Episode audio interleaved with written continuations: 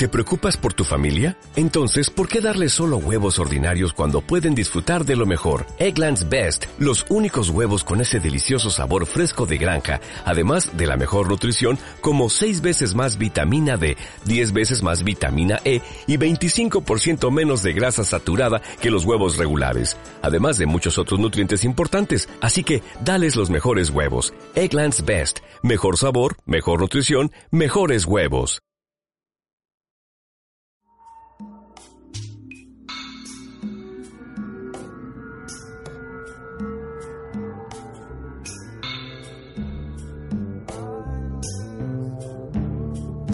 Buenas a todos, bienvenidos a esta primera entrega de Enigmas Misteriosos e Inexplicables, el podcast.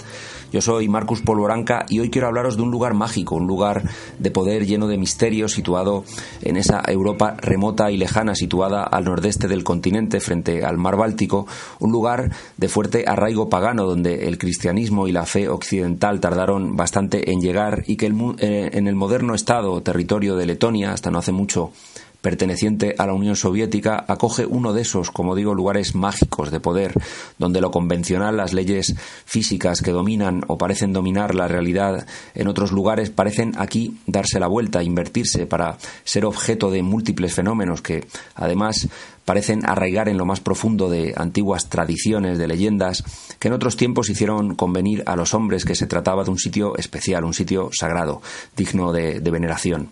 Hablamos del bosque de Pokaini, situado según el mapa a unos 80 kilómetros al sur de Riga, la capital de Letonia, cerca de la localidad de Doleve. Es un sitio que, como decimos, desde antiguo pareció emitir una atracción especial que hizo que pronto se convirtiera en lugar de, peregrinación, donde según la costumbre había que llevar piedras como ofrenda, algo que vemos también que ocurre en otros sitios similares, también de peregrinación, eh, para que los peregrinos, quienes transportan esas piedras y las eh, colocan en aquellos montes puedan alcanzar o alcanzasen en, aquel, en aquellos momentos el, perdón de sus pecados.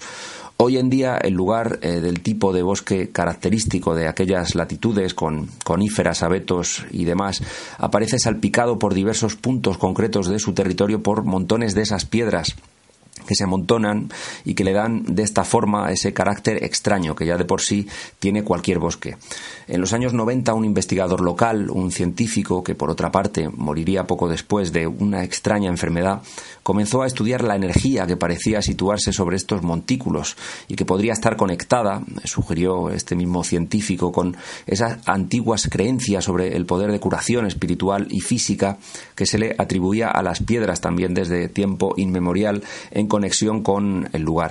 De hecho, parecen haberse constatado eh, diferencias de temperatura significativas entre distintos lugares de este bosque, piedras que parecen desprender más calor que otras, lugares en concreto donde la temperatura se dispara y otros donde el frío es más intenso. Todo esto, evidentemente, atendiendo a testimonios y a estudios que habría que contrastar debidamente, que no han sido todavía estudiados desde un punto de vista científico.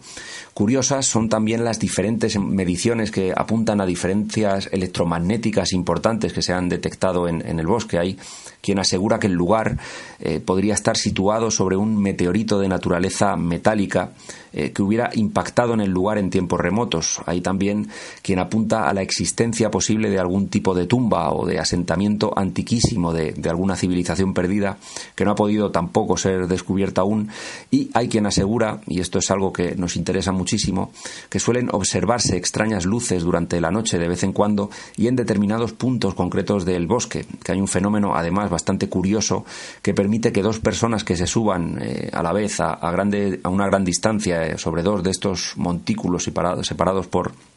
cientos de metros eh, puedan comunicarse entre sí sin tener que elevar la voz apenas a través de, susurros, hablando en voz baja, entendiéndose en cualquier caso perfectamente.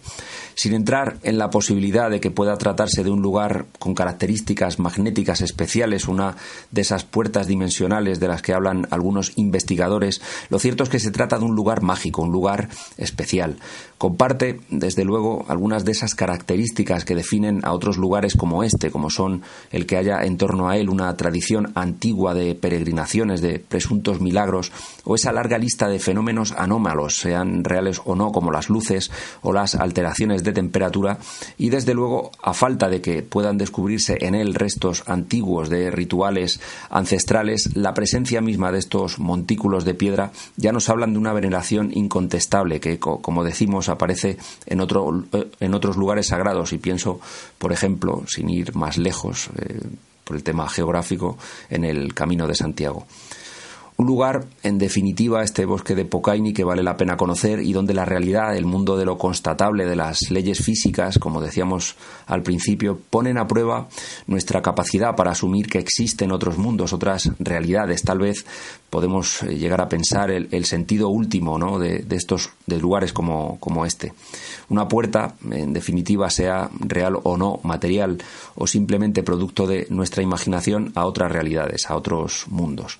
Y en fin, quisiera acabar esta primera entrega del podcast animándos a que comentéis, a que participéis también de él. No sé si, si conocéis este lugar, si lo habéis visitado en, en algún momento, habéis tenido esa suerte. Eh, no sé qué os parece este fenómeno de los montículos de piedra, si conocéis algún otro similar en vuestro entorno o en algún otro lugar. Yo estoy seguro de que sí, eh, porque al fin y al cabo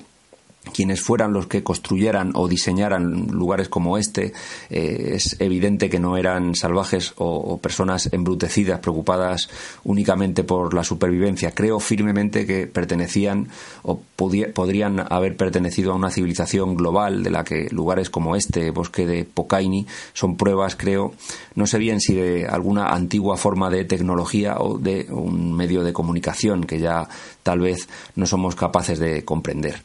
Espero, en cualquier caso, que esta primera entrega del podcast eh, os haya gustado y os invito a que sigáis descubriendo con nosotros enigmas y misterios a través de nuestra web, a través de nuestra revista y a través, como no, de nuestros libros.